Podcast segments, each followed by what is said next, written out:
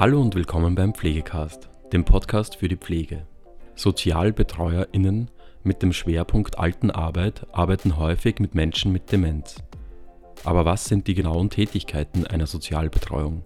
Wie wird der Mensch mit Demenz unterstützt? Und warum ist die Sozialbetreuung in der Pflege und Betreuung bedeutsam?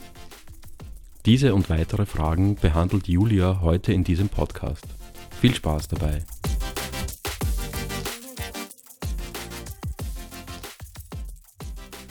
Herzlich willkommen zu einer neuen Folge vom Pflegecast. Mein Name ist Julia und ich bin Diplom-Sozialbetreuerin im Schwerpunkt Altenarbeit. Sie kennen mich vielleicht von der Folge Pflege und Sozialbetreuung funktioniert beides zusammen, wo ich meinen Beruf kurz und knackig erkläre. Heute erzähle ich Ihnen meine Zusammenarbeit mit Menschen mit Demenz. Wie begleitet eine Sozialbetreuung Menschen mit Demenz im Alltag? Welche Herausforderungen gibt es? Ich muss dazu noch erwähnen, dass eine Podcast-Folge sich nicht ausgeht, damit ich ganz genau auf alles eingehen kann. Es ist ein sehr vielfältiges Thema. Aber ich versuche Ihnen einen groben Überblick zu verschaffen. Ich finde das Thema Demenz wahnsinnig spannend, weil es sehr komplex ist. Es braucht Zeit und Erfahrung, um Demenz zu verstehen. Es geht einerseits in die medizinische Richtung, also was passiert im Gehirn, wie schaut das aus, Forschungsentwicklungen, Therapie und Diagnostik und andererseits geht es sehr in die Psychologie. Ich finde, man muss tief in den Menschen hineinschauen, sodass man die Person verstehen kann. Man stellt sich oft die Frage, was geht da im Menschen vor? Welchen Grund hat das Verhalten dieser Person? In welchem Gefühlszustand befindet sich der Mensch.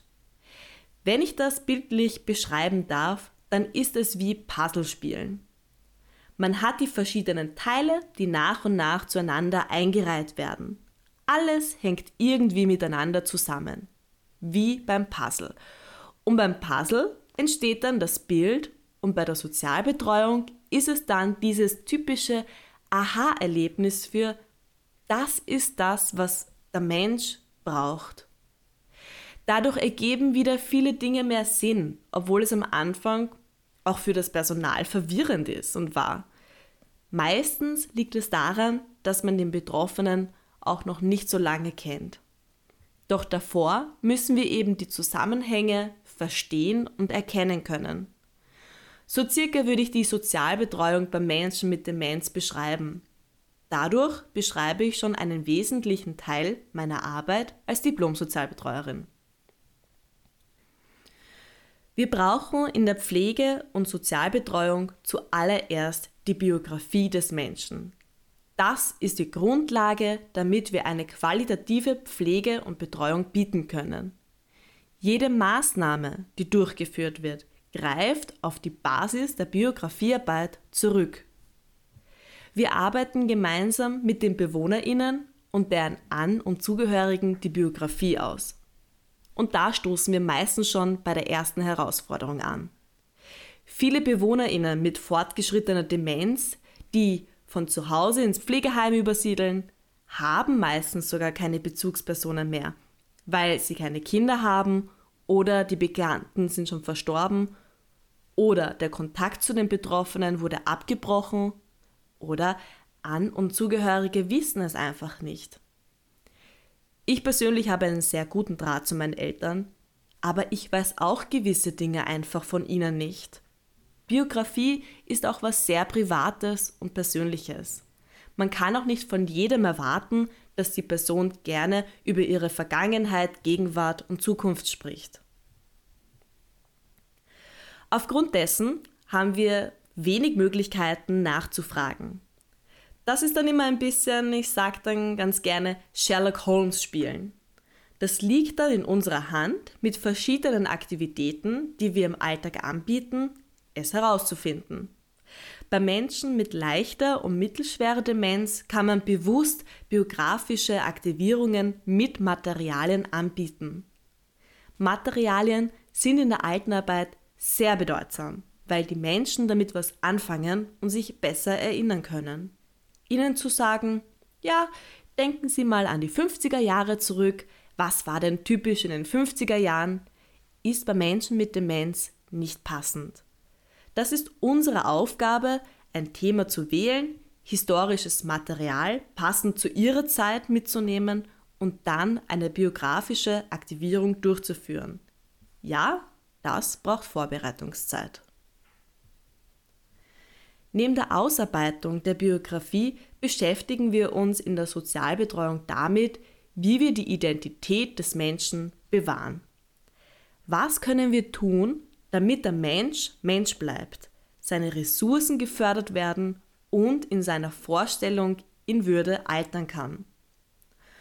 Unter anderem gehört die Aktivierungstherapie dazu. In der Aktivierungstherapie werden gezielt die vorhandenen Ressourcen gefördert und gestärkt, sodass die Lebensqualität positiv beeinflusst wird und erhalten bleibt. Es werden musische, kreative oder alltagsbezogene Aktivitäten passend zum Menschen angeboten.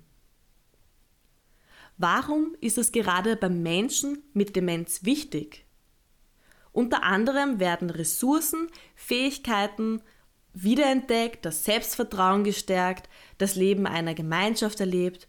Für sie wird was Sinnvolles gemacht und die aktuelle Situation wird dabei stabilisiert. Wir können eine Krise verhindern. Die Aktivierungstherapie wird leider oftmals hinuntergespielt. Quasi, wir tun eh die Bewohner beschäftigen oder mit ihnen spielen. Ja, da kann ich nicht so ganz zustimmen. Denn die Aktivierungstherapie ist unter anderem ein Teil der nicht-medikamentöser Therapie. Viele Pflegeheime und BewohnerInnen profitieren davon. Das Psychosoziale wird gepflegt. Es werden dadurch dann nur die notwendigsten Medikamente verschrieben und verabreicht. Das ist ein großer Mehrwert für den Betroffenen und letztendlich für die Pflege. Weiters erarbeitet die Sozialbetreuung und Pflege einen strukturierten Tagesablauf für Menschen mit Demenz. Dabei werden die Rituale beachtet oder sogar neu eingeführt. Eine Dame, die sich früher immer gern um ihre Pflanzen gekümmert hat, kann im Pflegeheim die Aufgabe bekommen, jeden zweiten Tag die Pflanzen auf der Station zu gießen. Ein Herr, der damals Postbote war, kann jeden Morgen die Zeitung holen oder sie auf der Station austeilen. Ich habe eine Dame auf meiner Station, die oftmals unruhig ist und oft läutet. Jeder von der Pflege kennt diese gewisse Person, die ständig läutet. Ich wusste auch, dass sie gerne Beauty Treatments annimmt, also Gesichtsmaske und Nagellack und Hairstyling und alles drum und dran. Und eines Tages habe ich sie zum DM mitgenommen und wir haben auch für die Station Gesichtsmasken und Nagellack gekauft. Und auf der Station hat sie dann die Gesichtsmaske und frisch lackierte Nägel von mir bekommen. Die Dame hat die Glocke für eine lange Zeit in Ruhe gelassen und sie war ganz stolz darauf, wie sie ausgeschaut hat.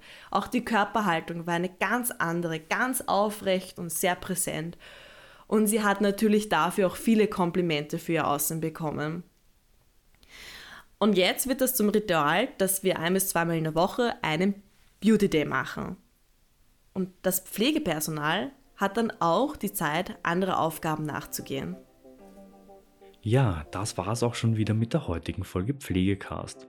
Wenn Ihnen diese Folge gefallen hat, freuen wir uns, wenn Sie unseren Podcast abonnieren. Weitere Informationen zum Thema Pflege und allem, was dazugehört, finden Sie auf unserer Webseite www.pflegenetz.at oder unserem YouTube-Kanal Pflegenetz und unseren Social-Media-Kanälen. Alle Links zur aktuellen Folge sowie unseren Webseiten finden Sie in der Beschreibung. Bis zum nächsten Mal.